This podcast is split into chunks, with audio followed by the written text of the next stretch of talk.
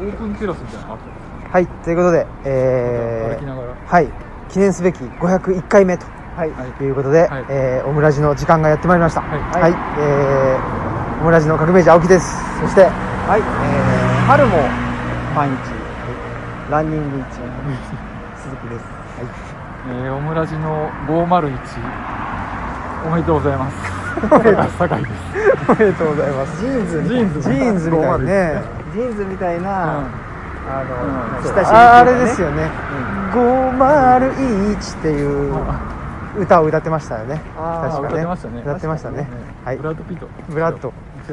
ブラッドがピットかの方でね。えーはい。別の人だ。そういうことで、はい。えーまたこのストリートを。雨も止んだっていうことで。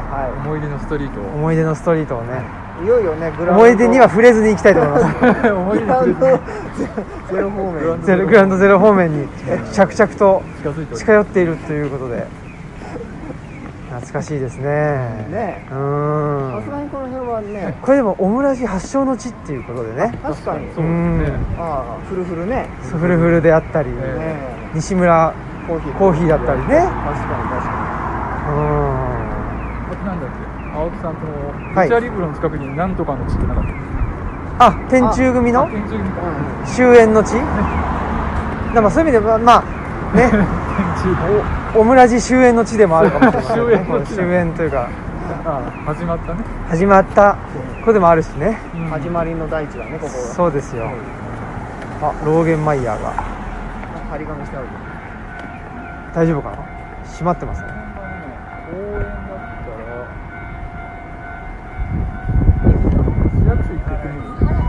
行きましょう。行けるかなでもな市役所って行ったことあるの？市役所。あそうですかあとは公園あとはなんかその川沿いリバーサイドの辺ってさ川沿い。ベンチがあるよね。そうですね。この道ストリートから始まり、川沿いリバーサイドで。あでも市役所のあそこにもあるよね椅子はあるあるある、うんうん。まあびしょ濡れの系確かにね。確かにベンチはびしょ濡れか。あとはあとはね。あでもねあせっかくだからちょっと行くとあの芦屋川からはい。六甲山がねあ一望できるのでまずはその映像をお届けしましょうか。そうですね。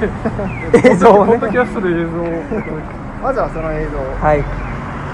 現地のね青木さんにちょっとつないで そうですよ。はい。網膜に焼き付けたはい。その映像をですね。映像をね。はい。脳内から。脳内からオムラジに。ここもなんかね俺入ったことないけど。ここは新しいじゃないですか。そうなんですよ。この建物自体がね。あ入ったことないですよね。入ったことないですよ。カフェがたくさんできてますよ。テレビな感じね景色の良い本当だ本当にだんだん近寄ってきてます近寄ってきてますよねえなんなんですか？なんとかカウンターがちょっとあのふ 振り切れそうな。恐怖の記憶が今日の記憶が。ねえ。蘇りつつある。蘇りつつあるという。ねえ。でもね雨上がってよかったえちなみに最近は鈴木さんははいはいはい。例のはい。あのー、合気道マーシャルアーツの方は？していないんですか？え私は普通に現役で。あそうなんですね。合気道の方をやらさせていただいてます。あ させていただいてる気になる合気な道の方を。なんなん合気道？なんとかの方を。方ありますね。ねありますね。合気道の方をうんさせていただいている。釣りの方をね。あれですねもうひあのひげすぎる合気道家でおなじみの。そうですね。あのヒゲの人どっから来たんだろうこっち座るとこなんかあるかな？ちょ本当にあれですよね。すごいですこのね前来たのフルフル見てみようか。えー行きましょうか。ね はい。ないの？マジで？なんかえけ？フルフルはなくなりました。あ本当、はい。あらまじゃあ記念碑建てようと思ってたの本当ですね。終焉の地ですね。うん。それこそグランドゼロの施設にあん中はなんか座れるようなとこああいうのあるのあ別に使用してなくても確かに確かに。入ることはできる。すごいですね。これはいいかもしれない。すごいですね。まさか。まさかの。引き寄せられていってしまってるというぐらいのやっぱり。そうですね。そのえ中で語れるのか。確かに。あそうかそういう問題。もう何も何も言葉がでもあの出なくなる。裏に公園あったよ。ああなんか変な池があ変なあるあるある池があったかな？東灘とかあそこなんじゃん本当。だ 人んちのマンション。ちょうどいいけどな。だからこういうなんて言うんですかこういうのって。うん。なんかマンションのうん。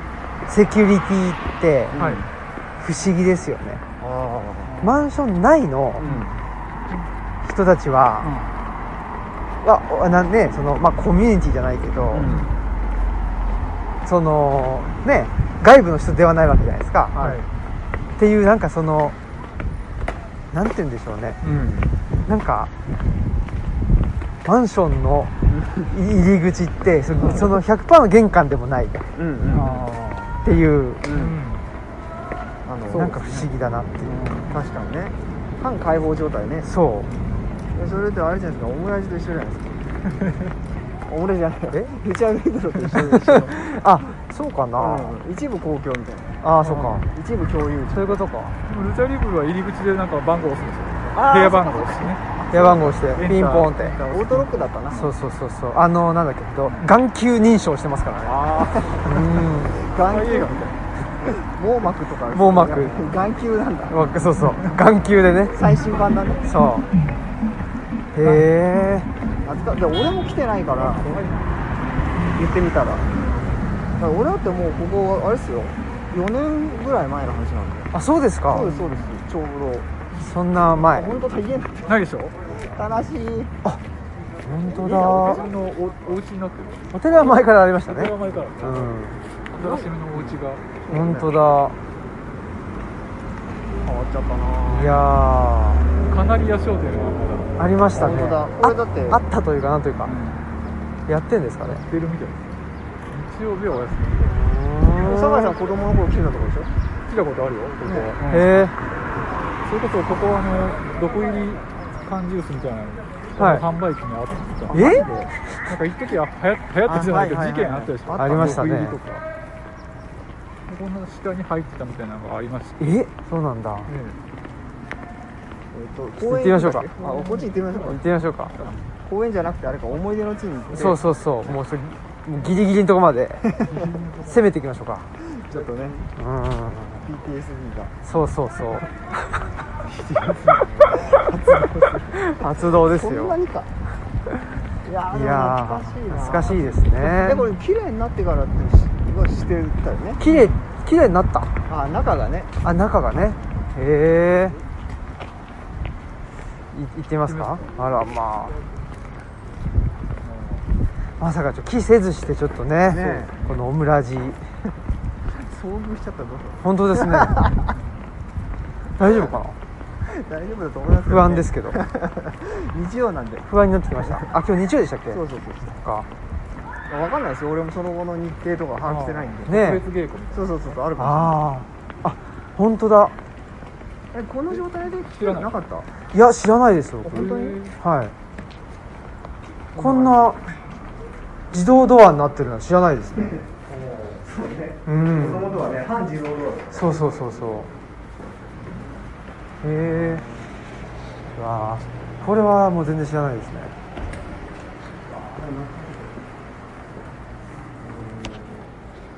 うーん。本当だ。あああとか言ってね。いやこれは。ーへ中はあ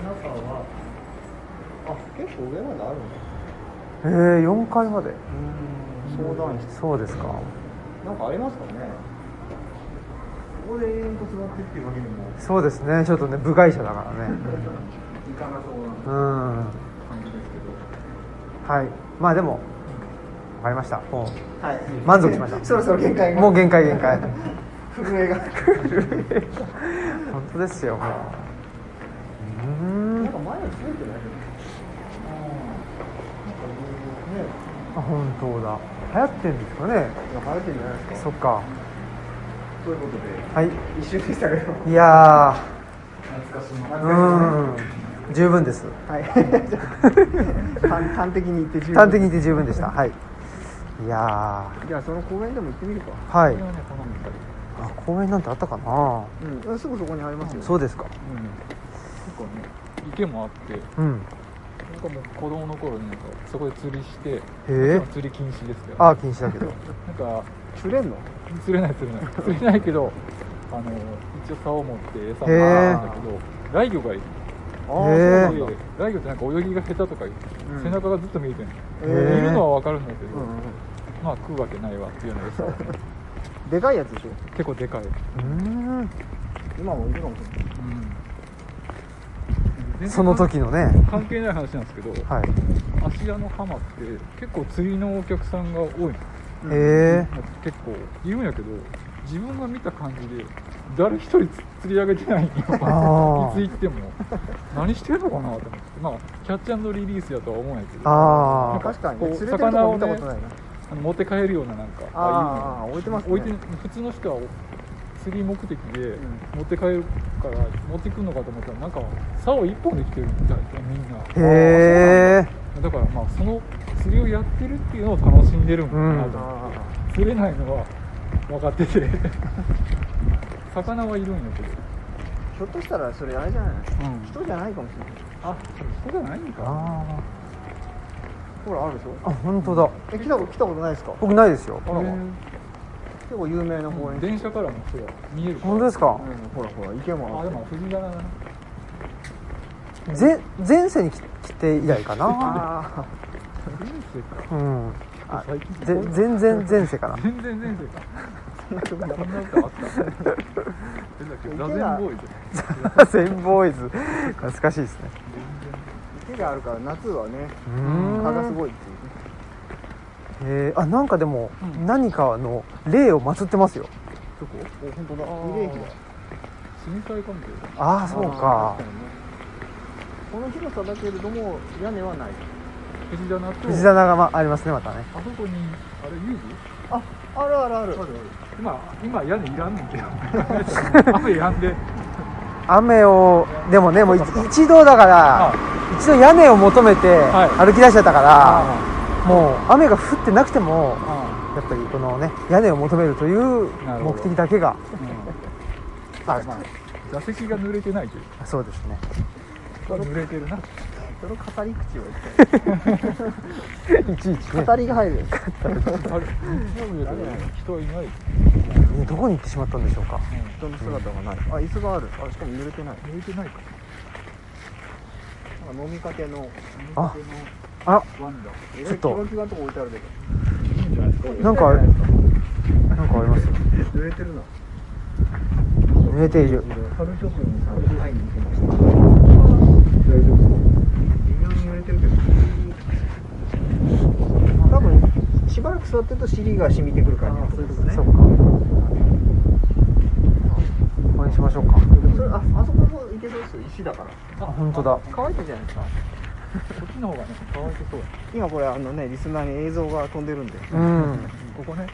これなんつったらいいんですかねこの。丸太の切り株っぽい椅子。椅子の。あい石石の椅子。ストーンサーク本当だ。ル石乾いてますね。芦屋浜でもね一回だから多分僕と酒井さんで。なんか車の中でね。あうー。もう死にかけましたよね。あそこで。本当。なんだっけ。あそうそう幻のね。パジェロじゃなくて。積まれたテスラね。違う。そんな車やなかったテスラか。知らなかったな。見たことないわ。なんだっけあのジムニー。テテスラ。テジムニスラージムニーテスラ。テスラみたいな違う車ねそうそうテスラ。そうそうそうそう。テテムにジムニー。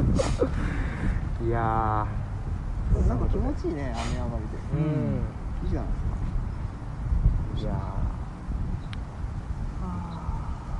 そんなことでね。ええ501回。501回目と。はい。いうことで。ちょっと微妙っすねこれ。距離感が。こここがはい。はい。い。やー。ということでちょっとちょっと疲れましたね。ちょっと歩いて。歩きましたね。うん。僕らだから歩きもねなかなかうん。しなくなって。確かに。うん歩かなくなりましたよ。にああそっかそっか。うん。車の車でねうん村にいるとね。そのテスラじゃないんですよね今。テスラじゃないんですよ。あ今テスラじゃないの？うん。そもそもテスラじゃないけど テスラじゃなくて買い替えたそうそうそうテテパン。ななんだっけラパンだっけ？なんだっけ？全然違うそう。か。ね車で。うん。えそれはね燃費があんまり良くなかったからいやーまあちょっと古いしくて、うんうん。でなんかねエンジンオイルはいはい。の交換を僕忘れてて、とああそれはね。結構じゃあエンジンエンジンがね行ってしまったと。そう。あらま。なるほ申し訳ない。どあれ四駆にも変えれた？帰れました帰れました。えじゃあ何？またあれ次オートマ？オートマ。うででちょっとね職場が今は例のね灰原遠くなった時期があったんですよ。んへえあそうなのそれこそそのとえっと大和八木っていうちょっと遠いだからね通勤がね4 5 0分かかってた時があったんですよね。その時にだからやっぱりねうん。例のジムに狭かったじゃないですかうん。結構、うんうんあれで通うのもなかなか大変だっつうこともあって、オートマで。うん。うんそうか。乗り心地もね。そうそうそうそう。悪いしね。うん。ですよねうんっていうのがありましたけど。この前ただ十津川村に行ってきて、うん。往復で200キロぐらいあるんですね。そうなんだ。なんか地図的にはそんな感じしないけどそうそうなんですね。そう、うん。あの結構あれですよね。台風ですごいことになっちゃったとこですよね。あそうそうそうそう。ね。なんか災害ね。トロ峡長瀞だっけ、うん。って行ってみたいなってずっと思ってたとこあって、秘境感う。んがありそう。なんかすごい、そうそう。どうですか十津川村はいやいや本当に。うん。もうめっちゃ山の奥。うん。山奥って。山奥。なんか十津川ってその遠い都の川ってもともと書いたっていう、で都から特に遠いぞっていう。あとにかく遠いっていう。うだったらしいですけど、なんか和歌山はいはい。和歌山寄りですよねもうかなり。もう和歌山ですよね。ほぼね。もうもうちょっと行ったら熊野とか、だってあのあれでしょ？あそこの半島のもう真ん中の方っていうか。そうそうそう真ん中の一番ねね。もあうすごいでかいんですよね、うん。なんか淡路島より大きいってあ言ってあそうなんだ、は結構。そう。なんだいそう紀伊半島紀伊半島紀伊半島の中のね、紀伊半島の中のね山深いですもんうねん。なんかそれこそ明治時代にうん。洪水が起きて、うん。で結局そこに住めなくなっちゃって、うん。で北海道に新十津川で移住して、あへー。ーそういう町を作ってっていうので。名前も引き継いじゃったんだ。そうそうそう ニュー。ニュー。ニュー十津川ね新大阪みたいな。まあそんなんで。新ブーム最近はどうですか？最近は。最近。なんか。細かい金と書いて最近 そうそうそう最近のね。さっきのヤクルトあ戦。ヤクルト戦ね。ヤクルト戦飲んでる最近はね。最近はどうですか？興味あります。そうじゃなくて最近はねまあなんどうですかね。仕事のことかプライベートのことはね何にもしてないです。僕はその合気道も、まあ、ちょっと忙しいのもあったしコロナの期間結局お休みの期間もうんうん。あったり。ありましたよね。ややらなくなったからもうん。うやめてしまったのもあるし、う音楽とかビッグバンドやってたけどそれもなんかコロナでずっとお休みだったんで。あなんかなかなかこうお休みになるとやらなくなっちゃうから合気道の方で言うと運動不足あはい。でバンドの方で言うともう楽器の練習しないんでなんかなんかなんだやる気がなくなるっていうか。うん。コロナになる直前にライブの予定があったんですよ。へえ。でもやるってなっててあの借りる場所、ん。あのなんスタジオ？スタジオっていうかねそのあラライブ会場？ライブ会場はいも抑えて、もう準備はもうほとんど整ってたでその段階でコロナがあまず出てで特にあの頃ライブハウスでまずなんか大阪のライブハウスでコロナがなんか出たみたいな。のがあってあーライブハウスがとにかくはいはあのあかんみたいなのもあったからしそんなんでねいくら身内とはいえお客さん呼べへんってなったらもうとにとにかくうん。やめちゃったらもうその後ねも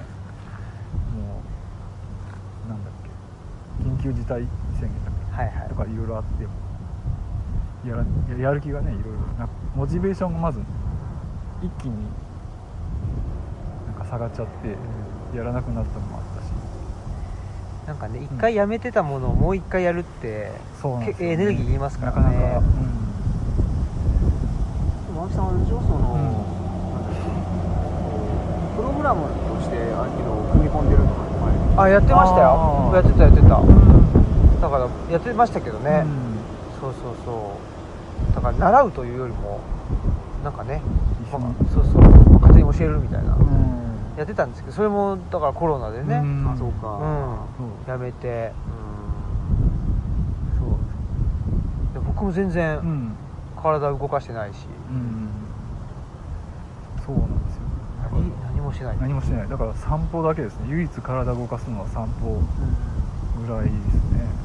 この間なんかふと気づいたらロックガーデンまで行っちゃった。あまあそういうのがたまにあるスキーまで行っちゃった。風吹き山で風吹き岩風吹き岩ってロックガーデンって芦屋にある結構山の方でしょ？まあそうです。ねまあまあ山かな。まあまあ登るよね。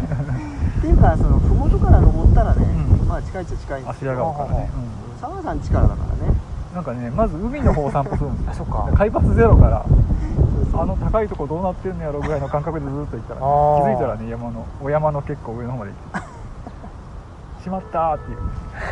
ししもたーっていう。下田でも途中ね結構ね岸壁みたいなの登る感じのとこなんうん。で、へえある途中で気づきそうなもんですけど、うん。ね、もう修験者みたいなそう感じですね。ええやんええやんって言いながら、うん。もう一歩前行ったらええやんって ええやんっていうのはなんかええやんやっぱりもうもうもう一人いるわけですいねろそうもう一人ですね謎のね、うん。うん。ズックで行っちゃったんですよズックで。普通のズック。でズックで。ええやんええやん。普通の服で。天気もええしええやん。前も言ってたよねそんなことね。なんかねその時々歩く鬼が出てくるんですよ。歩きがね。ほ歩きのホキホキっていう。自分の中でホキって呼んでる。歩く鬼とかいてホキが時々。てそれしょっちゅうでしたよね。そう。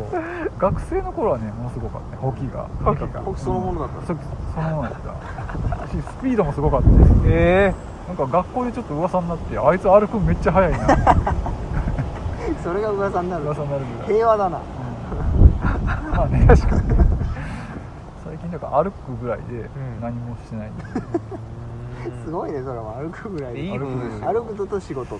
そうなんか歩くのはねなんなんかわかんないですけどねランナーズハイってあるじゃないですか、はい。みたいなもんでウォーキングハイじゃないけど、うん。全然疲れないんですよ。ああーただ単に歩いてるだけで。なんか多分全然前世はあの伊能忠敬なんじゃないかなと思う 大御所だな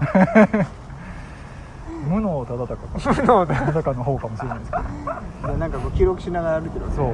これこれこれ。これおええやんええやんこっち行ったらええやん。みたいなこれこれこれ。そうか。いいっすね。うん。いやでもね、うん。なんかわかんないですけど、うん。まあね多分、まあ、僕もと年取ったっていうこともあるはい。し、うん。運動不足っていうかあるんでしょう、あるんでしょうけど、うん。なんかだから結局仕事でパソコンの前に座ってたりするのが多かったりするとなんかわかんないけど偏ってんなっていうのをすごい思ってで歩くことによってなんかその偏りがはい。なんか分散していくというか、そうなんですよ。全体化していくっていうかね、うん。そんな気はしますけどね。なんかすごいリフレッシュされるんです歩いてたらなんか仕事、まあ、僕の場合はなんかこう手手作業でうん。同じ作業みたいなのが多かったりしてあまり考えるというよりもなんか自動的にやってるみたいな感覚の時が多いんですけどうん。散歩に行ったらなんかいろいろ考えたこと整理したり何も考えなかったりみたいな。うん。でまあ割とねそう六甲山見たり海見たり遠くぼんやり見見ながらなんでなんかしなんか感感覚というよりも体を動かしてるから気持ちいいっていうのももちろんあって。なんかいいことばっかりやなって思ったら延々と歩いちゃうんですよねそれいいことですよ。うん。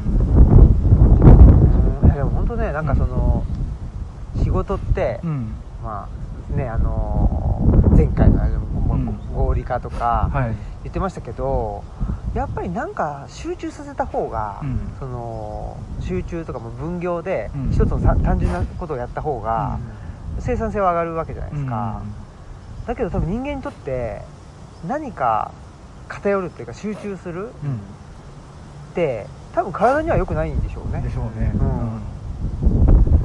それをうん。ね、そうそうそう。だからもうちょっとなんと本当にだから合気道とかって、うん。なんか全体化させる分散させる感じはありましたよねうん。僕もややってる時って。そうですね。うん。特にね座っちゃうからね今その仕事なら別だけどさ、うん。そうですね。だってとりあえずね今ここに集まってる人たちはみんな座って仕事する人がね、多いから。そう座ってる時間が長い。あと見てる距離が近い。そううん。あのーねで人間ってほらいろんな情報もうかなりな比率をさ、まあうん。目が見える人はね視覚から得てるからその情報の入力出力がさ固まるっていうのも考えてみたらすごいっすよね、うんそれを何時間も目から入力してさ手から出力してっていうその形だけでさやり続けるっていううん。の考えてみたら異常なことっすよねね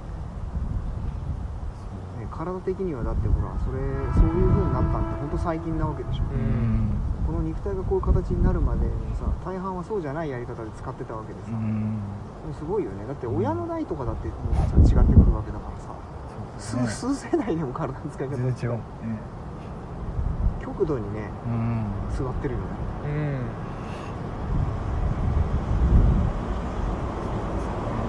東吉野は歩く歩くどうですか？結構高低差があるような印象が。うん、でも、歩く用の道じゃないですからもう。そうですね。車用の道だからうんね危ないっていうのは危ないのもありますしね、うん。もう歩いてる人を想定してないですよね。うん。自転車とかね。そう、ないですよね。自転車もないか。う散歩道みたいなのも特にないわけ。そういう場所じゃない。ん、散歩道もないですよね、家の周辺をちょっとそうそう。でもうちはねあのーえっと小倉君がいるから。ああそっかそっか。ああそうか。散歩に。そうそう。小倉君の散歩？反強制的にね、うんそれいいじゃないですか、うん。そうそうそうそう。そうでそれがなかったら。うん。だしやっぱりあのーねよく言いますけどほら昔の人はうん。なんか何と尾根伝いを歩いたとか、うんはいはい。だからやっぱり歩く道とうん。車の道ってうん。違いますよね、そうん車の道を歩くってう、ん。ちょっとなんか不自然っていううか、ん。なんかここにいちゃいけねえんじゃねえかなみたいな。うん。そういうのはちょっと思いますよね。だからねなんかそのなんですかね。うん。街中でうん。虫がいたりとか、うん。まあ、これ公園で虫がいるのはいいんですけど、うん。その虫がいいない場所。だひ人が歩く場所ですとか。うん。はなってところに虫がいると結構ギョッとしたりあするわけですけど、うん。とか村の中とかでなんかその虫がいたりカエルがいたり、うん。まあ、ヘヘビがいても、うん。まあそれはいるよなみたいなうん。ふうに思うんですけどでも車の道にヘビがいるとやっぱりちょっとギョッとしますよね、だからなんか結局目的を持って作るじゃないですか道路にしたって、その目的の中に含まれてるか含まれてないかっていうのがあ言葉にしなくてもなんとなく分かるんですよね。ですね。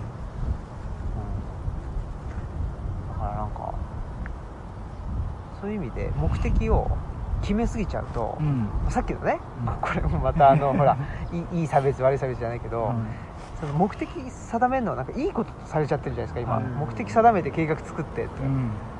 もうそこから始まるもんね。そうそうそう。そこからすべからくくというか。そう、うん。でそこの時点でもう含まれてその目的の中に自分が含まれてないなって思っちゃったら、うん。なんかもうもういいわみたいな。なんかあでもそれは本当そうかもしれな。いうん、すごい思いますよね。そう考えると確かにね、うん。社会こと社会的なインフラはさもう全て超主向的でさ、うん、もうもう一点集中というかさ。そうですよ。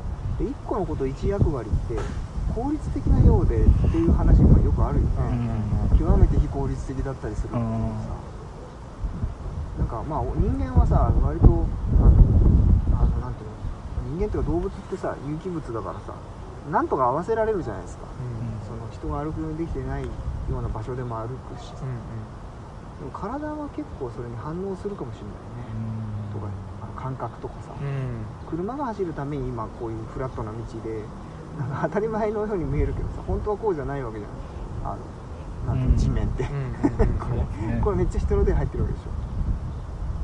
だから山ね山歩く山歩きってさ面白いなと思ってめっちゃ凸凹じゃないですか、うんでそれをさあのほとんど無意識でさ最初すごい違和感があって歩いてるんだけどだんだんだんだんさ平気でひょうひょう歩いてて、それって結構すごいっすよね。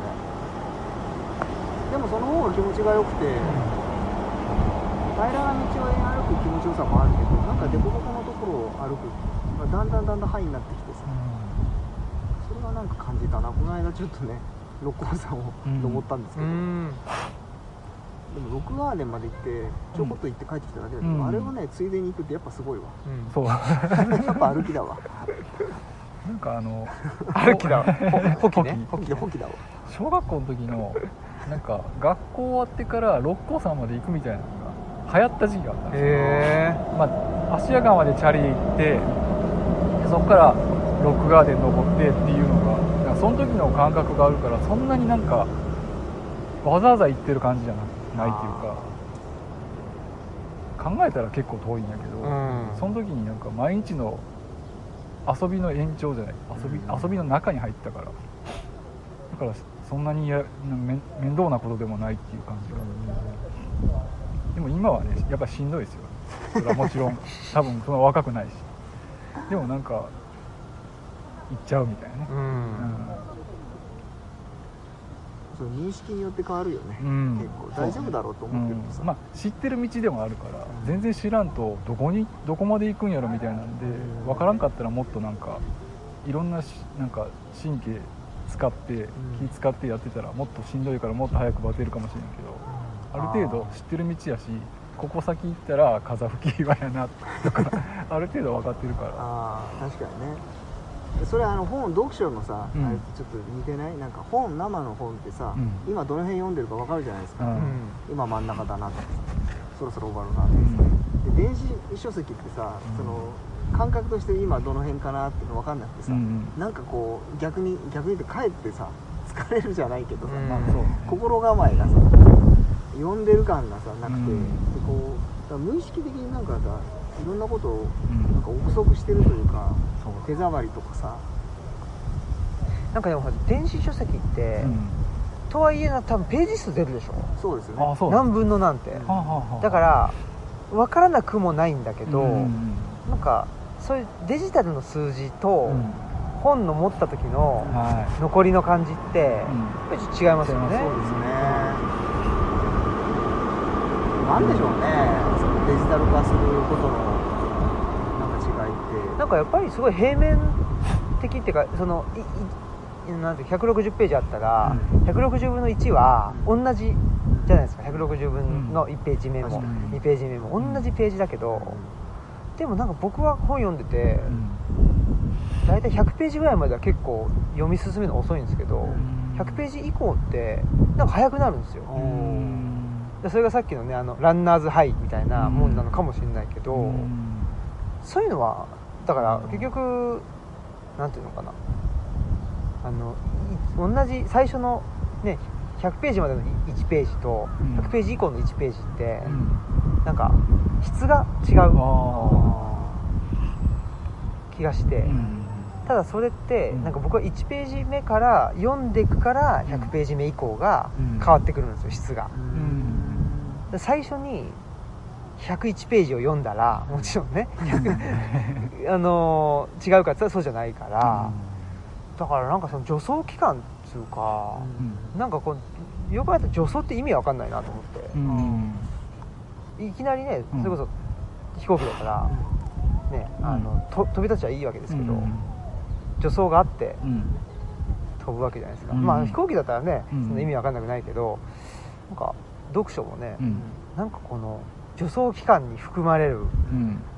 なんかもの？うん。これをちょっと僕はなんか知りたいなっていうかそのあ一見意味がないみたいな、っていう。か目的のためにの準備の、うん。このじゅ準備？準備って何みたいーあそこ問い直してる。なそう。準備を問い直す。さっきほら下積みの話してたじゃないですか、うんうんうん。下積みもそう、うん。効率主義の人たち下積み意味わかんねえみたいなそうそう。いきなりあのノウハウでいいじゃんみたいなのに対してのいやそれそれはなんかあるはずやっていうね、うん。ちょっと似てるね、うん。何なんですかね何なんですかね。実際その下積みっていうかさ同じなんか掃除を10年やるとかさ、うん。あるじゃないですかそういう、はいはい。ひたすらなんかなんとか係を10年やって。みたいな、その後確かにその後いきなりその技術のこと習ったらさ1年ぐらいでできるようになるわけでしょ、うん。でもそれはその10年がなかったらダメだったんだっていうさのがあるわけじゃないですか下積みって。そそれに対して意味ねえって言ってさ早く教えちゃえばね早くからむしろ技術を身につけてから10年それ磨く方がいいじゃんっていうのに対してさうん。下積みあった方がいいんだっていう、いやなんかねまあじゃあしその下積み10年を、じゃあ絶対必要かっつったらそれ分かんないですけど、うん。人によってはねもしかしたらそれが3年なのかうん。5年なのかもしれないしでもこのなんか下積みっていうなんかこの一見非合理的なようでいて。だからまあ稽古とかもそうですよね。うん。そうね。そのうん。本番じゃないわけでしょ稽古って。うん本番じゃないことをやる。うん。本番だけやってりゃいいじゃないですか。そうですね、うん。準備だけしてねその必要なことだけしてね。そうそうそうそう逆算してね。うでも下積みってすちょっとそうじゃないですよね。ん。なんか意味が分かんないことをやるでしょうん確かにあのそれで時間の話とねさっきちょっとしてたちょっとつながってくるかもしれないですね。そこで大量に時間を使うっていうさ意味が分かんないことに大量の時間を投下して。まあその本当にさ表層的に考えちゃえばさふるいみたいな作用絶対あるじゃないですか。それやって潰しがない機械じゃないけど、ん。こんだけやったんだからやめるかっていうさ人材あをあの振るっていうのはあ表面的にはねあるかなってちょっと思いつくけど。あそれでパッとやめちゃうような人だったらいきなり教えてもさすぐやめちゃうかもしれないみたいな。さ、でもそれはまあ逆から言えばねその方が流動性があってさ、うん。いろんなスキルを持った人が社会に増えていいじゃんとも言えなくもないし、うん。うん果たしてそういう時間の使い方をいきなりあの革新をパンとやってで本番をいきなりやってっていうのをひたすら繰り返してさその方向にどんどん行っちゃうと、どういうどういうあれですかね社会になっちゃうんですか？ねそうなんですね。またスピードが上がっちゃってる。感じはあるよね。でもそうやって上がってきたってことよねだから。うん。現時点でもすでにかなり。だって最後だってそのさ寿司も寿司なんだか寿司になっちゃうけどねえ下積みもさ最後もう機械でいいやってなっちゃってさできたもんが大体一緒だったらさ。そうですね。例えばお弁当とかを、うん、コンビニ弁当と,、えー、とお母さんが真心を込めて作ったお弁当っていうのが、まあ、すごい科学的な成分とか全部調べて全く同じやったとしてもすごい感感覚というか感情というかその気持ちのところだけないだけと言ったらおかしいけどでそれってすごいどっちがどっちって言われてもパッと見た時も食べた時も全く同じもんなんやけどこっちはお母さんがこっちは機械がっていうだけで。なんかそれぐらいのなんだろうな。でもそれってやっぱり自分は大事なんかなって思う思うんですよ。全く同じやったとしてなんだろう。言っちゃえばまあすごい単純に言うとこの音楽を全部自動演奏でするのと全く同じことを人間の手がでやるのって聞いた時には全く分からなくてもやっぱり違うもんなんかなっていうのを分かんなくてもやっぱ違うもんなんなんやろうなって。いうそんなんほんま分からへんねんけど。で入れ替えても同じやから全く同じやったらでもでもそれっていうのはその方がええねんっていうなんだろうな。信仰みたいなもんかもしれない、うん、でもそれそれは大事というかなんか自分は信じてるとこはある、うん、信じてる、ねうん、なんか、うん。もうだから考えは分かんないですね。正解は分かんないというか。でもそういうインスタントなものとか自動的に生成されるようなもんばっかりっていうのも困る困るというか。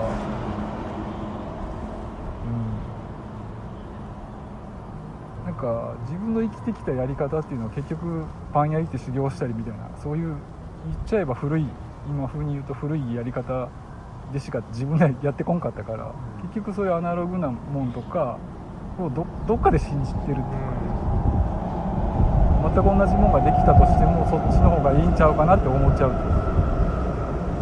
でもそれをまあなんかそうじゃなくて簡単に答えにアクセスできるよって言われ言われちゃったらもうそうなんやけど、うんね。うん。まあその最短距離でで、うんっていうね。言われちゃったらもうしゃもうそうですねとしか言えんし、うん、ちょっと前になんか結構自分が好きやったあのサックスを吹く人が亡くなったんですよ、はい。山下達郎さんとかのバックでやってた時さんっていう人なんですけど、はでその人が言ってたのはまあすごいうまいからアドリブパートってあるじゃないですか。曲山下達郎が歌って途中からサックスソロみたいな。でもレレコーディングの時はパッと行ってそこだけ吹きゃいいんやけど一応曲を全部聴いた流れでこういうアドリブがいいかなっていうのを自分で考えるっていうでもプロのレベルになったらほんまにそこでパッと行ってソロだけ取って終わりでもいいんですよ、職そう業として。いうレコーディングもあるもんね。あるある。ほとんどがそうなんですプロのミュージシャン。でもやっぱり曲の流れを聞いてうん。全く同じものができるかもしれんけどそうやるっていうことを心がけてるみたいなことだったし、でもそれはまあそそのレベルに達した人やからなんかもしれんけど。なんかでもやっぱそういう考え方って大事なんじゃないかなとは思うね。うん。そうなんですよね。う んなんかさそれあれだよね、うん。そのそのこれ論破のさ、うん。収録に入ってるかどうかわかんないです。うん。論破って言葉に対してすごい嫌悪に近いようまあなさ、そうね。嫌な感じがあるって言ってたけど、うん。なんかこうさこういうことをさ、うん。結構もう結構それはこうだよみたいなさある意味ではさ、うん。あの答えみたいなものが出てたりする話題をさ、うん。改めて考え直すっていうのをさ、うん。永遠やるっていうのは本当大事だなと思うな、うんそうだよね。喋ってると、うん。なんか人によっちゃさこれもうもうはい終了みたいな話題なわけ。でそんなの同じなんだからさ。そうそうそうそうそうそう それをさ、確かにわざわざ引っ張り出してさ考えるとさ、答えは出てないっていうか答えなんかないわけよ、うん。本当にシンプルになっちゃうからさ、そう言われてみればそうだなうん。何のためにあんのかなみたいそうだよね。なだって別に世代世代間ギャップってあるけど全部それで片付いちゃうかって言ったらさそんなことないしさ。うん。全部そのね老害みたいなことでさ処理できてしまうのかって言ったらさ若くたってん。そうじゃない人もいるし、青木さんがさそのほら結構文脈に依存してるっていう話でうん。実はさこの価値って言葉にしても何にしても。さ簡単にそのなんとか裁判ですみたいに決定を下すっていう判決を下すことはできないっていうのはさうん。本当そうだなと思うんだようん。だからといってねやっぱし何でもかんでもうん。複雑なんだからで終わっちゃってもつまんないからさ、そうだよな。なんかその戦いをやめないためにはやっぱりどうでもいいような、終わったと思われるような話題こそさ 感覚引っ張り出して考うんえるっていうのは。さそそういう時間がさ、まあ、オムラジね501回って。いうそういう時間をね定期的にね青木さんによってね提供されてたんだなっていう。確かに。我々もちょっと参加しなくなって久しいんですけど。あそんなん考えることないやん普段。ない。意外とね、うん。で問われれば答えるけどさ、うでなんかほら説明してるわけじゃないけどさ一応なんていうの撮ってる時ってさんうん。と撮られてる口調っていうかさ聞かれてる口調にな,、うん。まあそうならないですか、うん。いやもちろんもちろん。はいどうもみたいななんか口調変わんない？変わりますよ。ねえ。それってアウトプットしてるよ今はみたいなさ。なんかいやなんかね、うん。なんつうんですかね。オムラジがなかったら、はい。例えばこれでも3人で集まったりとかね、うん。そのそれこそオムラジを始めた時からしたってそうですけど、まあ、そもそも集まらないかもしれないっていうのはあるし、話しててもやめちゃうと思うんですよ、そうね、うんそのだからなんだろうな。なんかもういいかっていうか、ああこの話題掘り下げてもはいはしょうがないしでもなんかこれ録音してると、いうん。ある程度なんかその話題に対して自分が話し始めちゃったら、はい。責任が生じてるような気がしてしまい なんかある程度、まあ、完全にオチはつかないもちろんわけですけどなんかある程度その自分の中で言い切れたなって思うまで、うん。なんか一生懸命その考えたり言葉にするじゃないですか、それでなんかそれが必要かどうかとかじゃなくて、はい。そういう時間ってうん。普段普通に暮らしてたら持てない。ない確かにないです。絶対にない。全然ないわ。ないですね。で僕もないから、議論とは違うんだよね。そうだねだしどんどん良くなってるわけでもないじゃないですか。そうですね。の500回。500回500第500回と501回になった時501回の方が少しでもうん。なんか問題が解決している前進している社会が良くなっているとかっていうわけでもないっていう。ないですね。ないないね。それを求めてもいないし。そうそうそう。うん。っていうねまあ、この500回501回は別数でもねずっと聞いてくださってる人もいるわけなんですよね。そのマキさん山村砲弾とかを、はいはいはまあ、聞いたりをあのメールをくださったりですね。そうですね。るわけですもんね。だから、まあ、そういうありがたい、ね。オムラジはさそれ,、ね、それなりに労力かかってるわけだようん。言ってみればさ。これをやっぱりねあの一つやっぱそういう機能をささっき青木さんが言ってた機能を失わないのはさあの非営利っていうさうん非常にこの世界にね抗う ノンプロフィットっていうねそうですね。これねでかいっすよ。う大変だけど、まあ、要は持ち出しなわけじゃん、うんでまあ垂れ流してるって言えばそうだけどさ500回もやったらそうも言えないよね。だんだん質が変わってきてさそれなりに結構さ時間使ってるわけじゃんそうですね1本30分とか1時間って考えたらさ、恐ろしい時間を投入してるわけですよ、っていうような考え方からさ極めて遠くいられるわけじゃん。非投入してるよねっていう言うんだったらさ回収しなきゃいけないけど回収する気ないってことは投入してるっていう感覚もないわけよね。そうですね。ここういう活動って結構ないようんないんね。んいやだから僕はね、うん。睡眠と同じような感じだったあので睡眠って生理現象でもそうかもしれないですね。オムラジオムラジって生生理現象であるそういう。現睡眠、ねだから象ねねえ。で睡眠時間ってすんごい取ってるでしょ？うんそうだね、うん。確か一人の人間に、でそれね、うん。概算して出しちゃったら、にこの時間削ってねあのその時間働いたら、ぼねそのうん。年収のうんとかっつってアップしますよみたいな話だけど、うんまあ、それそれやっちゃったら終わりじゃないですか、うん。そうですね。だからで僕もそのノノープロフィットだし、ん。ノーニーズっていうか、で、まあ、ニーズ自分のニーズはあるんですけど、うん。その需要を読んでさうん供給してるわけじゃないもんね、そうだね。じゃない。別にさ、うん。どこの誰がちょっと分からんけど、うん。そうだね。そうでそれがちょっと需要がなきゃやっちゃいけないとか、はい。利益を上げなきゃやっちゃいけないとか、うん。なんか思わ思わそう思わそうとしてくなんかそういうね。うん。やつがいて。やつがいるじゃないですか。あいつが。あいつのあいつとロスチャイルド家がくるんでるじゃないですか。そこでここで陰謀論か ねえっていうんでうんそこからやっぱりの逃れたいっていうのもあるしうん。うんっていうのはあるし、まあねだからそれこそ鈴木さんもねうん。サイト作ってくれてうんとかね、そうですね。でもさその今ってさその情報発信なりなんなりってさ、うん。めっちゃめちゃもうほぼゼロコストに近いぐらいまで来て、うん。昔ならこれやるのにさ結構人生かけるぐらいのさコストがちょっと前だったらいるわけですよ。うん。だって通信網なんかないし、うんうんうん。もう事業なわけですようん。時代事業、でそれがこうできる時代になった時にさでこれやりようによっちゃさ例えばゼロコストってことはさ1円でもさ利益出したらめちゃくちゃ儲かっちゃうわけですよ。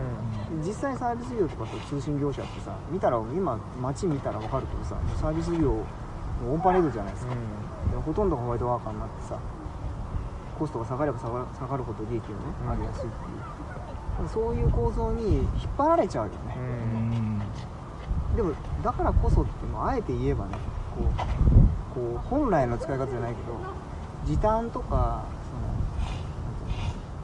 の効率化とかさ生産性向上して何をするかって意味ないことにその余った時間を使うというさこれ本来の姿ですよこれ。効率化の。とかゼロコスト化のねじゃあゼロコストになって浮いた何しようって意味ないことしようってこれ非常に健全だと思いますよ。村地のこの意味ないって言ったらリスター。お前らなんかなんか最初にやったようなこと言って調子に乗ったのかみたいなお前らのセーブなんか10%以下やぞって話なんですけど。いやいやいや。極めてね正しいあえて言うけど正しさがある気がしますね。だからって言って別に永遠と冷えって色とは別に言わないですけどそれがもっと力っていうのを遺憾なく発揮してる気がするけどね。このご時世。ちょっと広告入れたらいいのにみたいなさ思うと思うよ。それぐらいいいじゃんみたいなさ。でもそうするとそこになんかなんか出ちゃうでしょ。うん、うん、そうね、不純な気持ちが。うん。そうだね。じゃあお前ら純なのかって。お前ら純なのか おじさん語るだねこれこそかんねーいや。いやいやでも本当になんすかね。そうそうそう。うん。そうですね。なんか広告ってねうん。怖いっすよ。うん。怖いっすよ。怖い。そうだね、なんかまうん、はあ操られたくないんですよね。いはいはい。ロスチャイルド家にね。ロスチャイルド家ね。ロスチャイルド家にね。ユダヤの。うん。ユダヤのうんうんうんに広告は本当ね広告も怖いしお金も怖いし、うん。うん、だから本当に自分のねうん。本当その酒井さんがもう、うんあの自分の足で歩く わけじゃないですか。そでそれって、まあ、さっき言ったその偏りうん。偏りをうん。なくすっていうのは、やっぱりまあ体調的にもそうだしう、ん。もっとももも大きいっていうか、あなんかやっぱりこの世に世になんか操られないようにするためにーロスチャイルド家ねロシアロケにねうん。対してのだからあのね戦いですよ。そうか。うん。そうそう。酒井さんのねうん。補給としての補給としての。あのか活動は、うん。うん。そうだったんだ。いやそこ何にも考えてないけどただの散歩かと思った。ただの散歩ですよ。ただの散歩。ぶらり。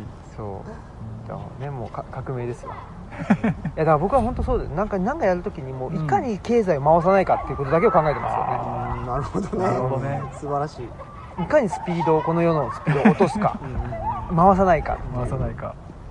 いかにこのスピードに加担しないか。ってなることだけを考えて。いろんなものがねシステム化されていくとさ知らず知らずのうちに加担してるもんね。そう。広告モデルなんか本当そうよ。で今更さそのいろんなの流れてる CM とか広告に対してケチつける人なんかさもういないわまあいるかもしれないけどさあんまりいないわけよね。だけどテレビ CM なんかだっつったってさなんか有名な人が紹介しててねじゃあその人それ使ってんのとかっていうことをさもう考えてもしょうがないことなわけでしょ、うんだけどさ実際さ言ってみたらあれってさその嘘なわけでね。うん使ってないし。うんうん。結構それって俺重要なことじゃないと思ううけど、んでもそういうことはさ、まあ、変な言い方で教わんないというかさ、うん。ね、そのまんま受け止めちゃったらさ、うん。なんかあの人あれ使ってるから私も欲しいみたいなさ。すごいよねそのシステム。うん。すっごい子供騙しっていうかさ子供は騙されるけどさ大人もさなんとなくさいや結局そうそうそう。お大人もいやそんなわけないと。ね。キムタクそんなマクドナルド食ってないみたいな。分かっちゃいるけどうん。でも自分の行動の中にうん。その成分ないっすかっつったらそうそうそう。見てたら絶対あるんですよ。そうなんだよね、そうだね。うんでそれを持ってね、そのマニピュレートといううか、んまあとはいえだからできるだけねあのやっぱりうん。あの合気道じゃないですけどその先手を取りたいんですよ。あだから操られたくないしうん。支配されたくないし、うん。ーじゃあ同じ裏じゃないですか？あの無無広告でやるっていうのをさうん。そう加担してないわけですねその、うん。そういう活動です、うんうんうん人々が操られていく活動に。うんそう、まあもしかしたら鈴木さんの手のひらの上に僕が乗って やってるかもしれないけどでもそれはいいわけですですよ、うん、それそれで、うん。あの納得した上でやってるけど、うんその広告とかって納得してないのに、うんうんそのレールにうん。レールなのかなんかわかんないですけど、うんそういう行動させられちゃってるから、それ嫌ですよね。だからさ逆逆から言えばさ、うん。その納得できる広告だったらいいわけだよね。そうそうそうそだからもちろん。広告っていうか協業だよね。自分の知ってるさ、うん。知り合いがやってるね、うん。なんかををさそういうのの広告を出すとかだったらさ、うん。でその人があのそれをなんか活動につながるのはさ自分で納得できるんだったらさうん。うんそういうのってなんていうの？あるよねそういううん。そういう制度そういうのだったらいいですよね、うん。それ募集したら。そうか。でその時にでもその出してくれる出してくれるっていうか出したいっていう人はそのなんていうのこう払う人もらう人みたいな関係じゃなくてね。うん。ただ協業感覚っていうか。さそうね。めっちゃアナログ感覚で運営するっていうのはありかもねもしそう必要だってなった時にさそう。だからまあそれはお金っていうんじゃなくて、うん。ううんんとかね。なんでしょうね。それだってさその既存のモデルにさ乗っかってやればシンプルだしさ、うん。手間もかかんないけどそうじゃないやり方もできるわけだよね今。今の世界ではさ、うん。自分らで考えて結構それがさ割と簡単に実現できるようにはなってるから、うん。いやそうなんだからねフランチャイズに対してうん。僕はやっぱりどうなんて思う思うというか、うん。フランチャイズだけど、うん。一から立ち上げた一や一から立ち上げるつもりでフランチャイズやるんだったらいいと思うんですよ。でもでもそそれでそれで納得した上でフランチャイズっていうのはいいんですけどフランチャイズってそういう考えじゃないじゃないですか、うん。もうだからそれこそさっきの準備期間をうん。すっ飛ばせますよって話でしょ、そうだね、いろいろ考えなくてもあなたいいですよでしょ、うんそれはダメですよ。そうですね。それはダメですよ。それはダメよっていう。うん。だからオムラジってそう考えるともう永遠の準備期間ですよ、そうね。うん、まあそうか。でそれが僕は今の社会にないと思うんですよ。ああ確かに。だからそれこそ即戦力が求められるってそういうことで、じゃあその即戦力はどこでうん。練習してんの？どこで準備してきたの？ってうん。思うじゃないですか。うんうん。そうですねで即戦力を求められるってことはどこかがうん。準備期間とか訓練期間とか下積み期間を補填してくれているわけでしょ？そね。でそこに乗っかってるわけでしょ？う。これさっきのなんかその先進国と後進国じゃないけど、ね。と一緒でう、ん。安い人件費って、うん。なんでその人の人件費が安いの？うん。そこに乗っかってるだけじゃないですか。こうやってるだけです。ねこれはなんかねうん おじさん化した。急に。いかん。って思っちゃう。いかんっていうかなんかずるくないって、そうですね。まあ、じ自分もね、ううんそこに乗っかってるのであればん、うん。ずるくないだし。で別にずるいからやっちゃいけないわけじゃなくて、うんまあ、でも一末のねこれずるいずるいっていうかそれがその人類のうん。そそれこそね 進歩かなんかわかんないけど、うん。うんそういうねのの上に成り立ってるぞ自分はっていうことだと思うんですよ、うんはい。そう。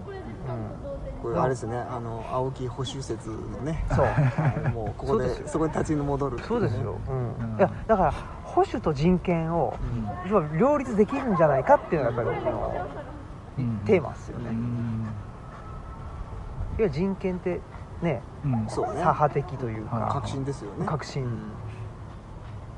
ですけど、うんじゃあ保守はね人権ないのかっつったら、うんそうじゃない。うん。そうだよね。ね。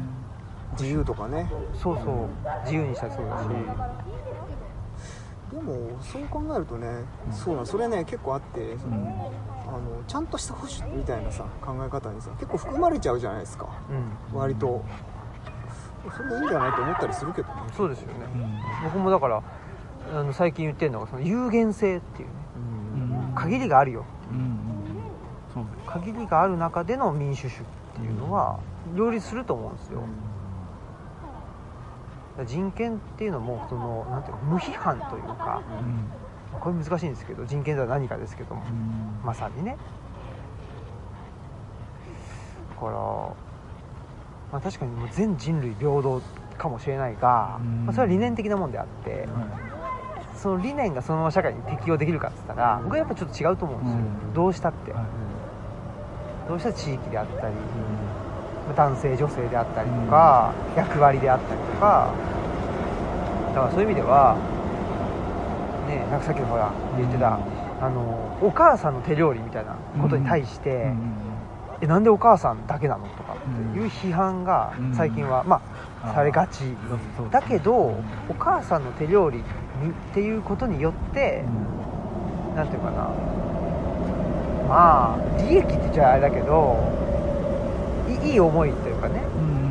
うんしてる人もいるわけじゃない、うん。それはそのなんていうかな、えっと、お母さん、まあ、手料理イコールお母さんだからお父さんは何もやらなくていいっていうお父さんの利益っていう意味じゃなくて、うん。お母さんだってそのおお母さん像から、まあ得ているまあいいいいものもはねあの大変な部分ももちろんあるけど、それってお父さんも一緒じゃないですか、そうですね。ねそのお父さん像から得ているものって一緒だと思うから、でそれを一旦フラットにした上で、うん。お父さんとお母さんって役割分担あるよねとか、っていう話ができたらいいと思うんですよね、うん。で僕それがなんかその保守的な人保守と人権を併せ持つみたいなことなのかなとも思うんですけど、それすげえ複雑っていうか面倒くさいじゃないですか、面倒くさいなと思ってます、思います。ねいやどうい。うオチだよめんどくさいと思っちゃった。めんどくさいですよね。面倒くさいですよね、たださその理念先行で落ち着けたらさそれこそね、うん。なんていうか結構危ないよですよ。ねそれは。そう、うん。あのルールでね縛っていくっていうとさなんかそういうそういう国々がさあるじゃないですか。うん。結局。それやっちゃうとさ、うん、それやるやる人ってさなんていうのみんなでさせーのできないじゃん。絶対さ指導者がいるでしょ。っていう風になっちゃいますよね。あの理念先行型は、でそういうことを思いつく人って自分の代で何とかしようとするから思いつくし実行するんであってさ、だから結局最終的には結構強引なさ手法にあのつながっていくっていうさ、歴史的にはそうだよね。理念を推し進めるとさ、うん。で無理やり全員フラットにしようとするとさ無理だもん。その調整っていうのを省く省くわけでしょ、うん。なるべくその死ぬまで何とかしたいってういうさ、人々の声なんか聞いてたら終わんないしね、うん。かといってじゃあね理念的なところを完全に無視してあのずっとそうだったからそうなんだ。でもねそうそうそう。ダメだしね。それによってなんかまあなんて言うんだろう、まあ、まさにそれによって差別がさ生まれてしまうからさ差別というか固定化っていうのかな。役割の固定化だったり何でもいいけど。役割が固定化すると、い。結局その役割に対して必要な能力があるから、うん。結局能力が固定化しちゃうっていうかそう,、するとうん結果的にね、うんあのできる人できない人が固定化していって、でもできない人に対してはね、お前できねえんだからってなっちゃうっていうそれがやっぱり良くないですよね、まあ、まさに階層化していくからね、だけどさそれもさじゃあ階層化社会がいけなくて全部フラットにするかっていうとそれで利,、まあ、利益っていうかその方が、うん。あの最適な人もいたりするわけうん。だからなんそこを滑らかにしないとさ、その必要な最適化をさ階層化も使いつつ、まあそれはほらね主客じゃないけどさ目的とね手段じゃないけどさあくまでそれを手段技術的なことは手段であってっていうさ主体はさその人間性みたいなところにあるっていうのをどうしても忘れるでしょ。なんか手段がさ楽しいから完全に手段の目的化ってすぐなっちゃうじゃないですか、そうするともうその階層化してなんかしてっていうのをヒエラルキーを守るっていうのがもう目的になっちゃってそれを固定するためにさうん。頑張るとか違うじゃんってもっとシンプルにさ。そうだよな。もう幸せみたいなさ快適性みたいなのをさうん。まず軸にあったのに。そうなんですよね。だから、ねえその東吉野に、まあ、住んで、うん。思うのは、やっぱり共同まあそれは仕方ないんですけど、うん。村とかってね、うん。結局一人じゃ生きていけなかったわけじゃないですか、うん。み共同作業しないとうん。ね、あの生きていけなかったし。だからどうしても最小単位が集団なんですよね、うんそうすると集団のために個人がいるっていううん。ことになる、はい。でも都市は基本的にはまああのーまあ、本来は本来というかまあ社会がないと生きていけないけど、うん。一応は個人一人でも生きていけるという、うん。まあ、建前上はうん。前提になってるからだから個人があってまあ、共同体とか社会があるようんっていうのがまあ都市うんだと思うんでぱりちょっと最小単位が違いますよね。うん確かにね。とは思いましたうね、ん。でまあその時にやっぱり僕はどっちなのって言ったらやっぱり個人がいてっていうところからうん。話は始めたいから、うん。まあ、そういう意味ではねひ左っていうかなんでしょうね。なんかさあのーなんていうの？その社会がね高度化していくほどにさ個人ってさ割と立ち上がりやすいけどそれって一つはささっきのほら生き残りの話で言えばさその生き残るための方法っていうのをさこうアウトソースできるようになっていくわけですよね。その経済とかが発達するとさ。だから一人でいてできるような気持ちになるのはさうん。その一人でできないことを誰かがやってくれるからでしょ、うんで都市の場合はさ今のところはさ今の時点では対価を払うからそれが実現してるわけで、でそういうあのなんていうの、まあ、それって人がいっぱいいるからうん。人が集ままあそういうふうに作ったからなんだけど、ね。実際集積したからそうなった。別に自然になったわけじゃなくて。だからその人が少なければ少ないほどさあのよりまあなんていうの始まりに近くなるというか元の形に近くなる、まあ原始的って言葉はちょっとあれだけど近づいていくわけじゃん。うん。でありながらさそのそういう都市的なものっていうのをさ知ってしまってさ、まあ、啓蒙的な価値観っていうのがさ生まれちゃった以上さで個人っていう概念が発生した以上さ忘れられないじゃないですか、でそれ青木さんのその戦いはさ個人をキープしつつそれをアウトソースいわゆる貨幣によるアウトソースっていう時間を買うっていうさことでない何かでさうん。いかに確立できるかってそのうん極めて総国的な 状態。うん。でもそれをいかにあの、うん。あの個を殺さずにかつその集団っていうのにもだけでもないっていうさ、うねなんかさ集団性を持ちながらこう確立するって矛盾してんだけど、いやななんかね、うん。一つの解決策としては自分が納得した集団にあ属すっていう。あああそうね。でそのしがらみとかうん。なんとかっていねあとはなんだあのまあ、しがらみですよね。遅延血縁のね、うん。うん。それがなんでしがらみって言われちゃうかっていうと、うん。自分が納得できないのにああそうか。そこに属さないといけないからでしょ、ね。だから個と共同体を両立両立するためにはで先に個っていうのがあるっていうことをうん前提とした上で両立させるためには、うん。やっぱり自分が納得はい。したコミュニティに属すっうん。ていうことなのかなというのは、まあその納得っていうのもいかにも個人主義だもんね。そうそね。うだからすげえわがままだけど でもわがままでいいじゃんうん。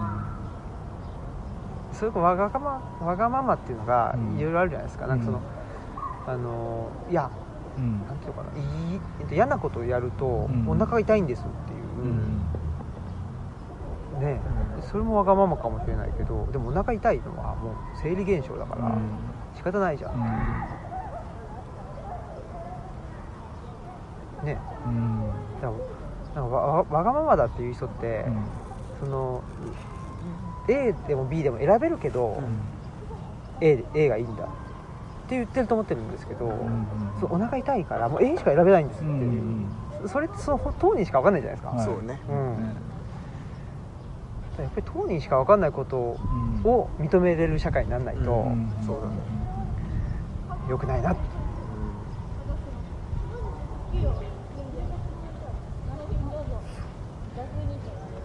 まあ、だからそれは結構ね贅沢な悩みかもしれないけどさそのわがままの中身について考えられるぐらいにさ、うん。ね、今来ちゃってるわけだからさ今更それについては考えろなんて言われたってさ、うん。あくまで集団がメインなんだからっていうのはさ、あの成り立たないじゃないですか、単純に言って。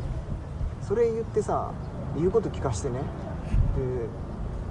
こうその先に何があるのってさ奴隷じゃないんだからさ、うんっていうふうに思う。そういう奴隷じゃないんだからって知っちゃった時点でもうもはやさあのダメなんだよね。成り立たないんだよね。そのその人のその人の感覚を否定するっていうやり方自体が。そそれとコストの問題をごっちゃにして語るとあのなんか簡単に結論出ちゃうもんね。コストかかりすぎでしょ。わがままでしょ、終わっちゃうから、んん。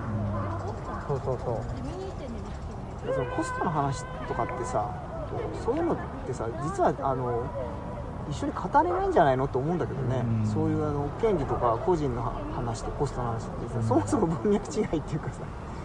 だからあれ混ぜて話すのさずるいよね、うん。俺あれはそのトリックっていうか、うん。そういう和法だと思ってる、ん。技術的な話し方。うん。だから最初から聞かない。そういう話し方する人もちろん混ぜて語らないといけないよねこの時代に生きてるの。だけどさ、でも本質的には別でっていうレイヤーを自分の中にも持って喋ってる人ならさ聞けばわかるじゃん、うん。ちゃんとあるからさ。うん。それなしでいきなりこう混ぜてさ結論出そうとする。ねまあ、その生活保護にしたってそうだし、うんねなんていうんですかあれ。B 型肝炎とかねうん。ああいうと透析のねあれとかもそうだけど人の命をうんっていうものとコストうん。っていうのを混ぜて語るっていうのは、まあ、詭弁だしうん。一番信用しちゃそうですね。いけないグループもいますからね。いますね。うん。なんかたまに具体的ななんか こう何かを指してるような。何だったかな。ちょっと忘れちゃいましたけどね。なんとなく某。うん。なんとなく想像はつく。某ねう某某元徹とかね。んあ某ああいうそう人ですね。まああの人はね、うん。と民間人らしいですけど。でもやっぱりそういうのは本当良くないっていうかね。まあでもわがままと言われてもね大事よ。うん。やっぱりさ、うん。個人っていうものと、ね、集団っていうものの確立、ね、うん両立というかさ、だってそれさ俺たちが言わなくたってさ実際人間ってそうやってそれを目指してるじゃん、うん。ずっと。方向性としてはさ。だってずっとその中世みたいな状態でいるわけじゃないし。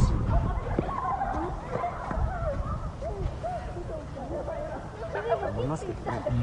うん。オムラジの活動はねそういうものにこう抵抗するね。抵抗勢力。抵抗勢力。抵抗勢力。懐かしいわなかんないっつうの。ぶっ壊す。ぶっ壊す だから抵抗勢力とぶっ壊すになっちゃうとあれですけど、うん。ね抵抗勢力がうん。ぶっ壊あぶっ壊すことの抵抗勢力だったうんですね。昔ね。でもだからそれも2000年ぐらいのねうん。小泉改革とかっつってもう20年前ですからね。ね。そりあゃー。そりゃね。も平成レトロだからおじいさんですよ。そう平成レトロ。昭和レトロじゃないよ。長いっすね。だって昭和2つ前だもん。あ平成レトロっすよ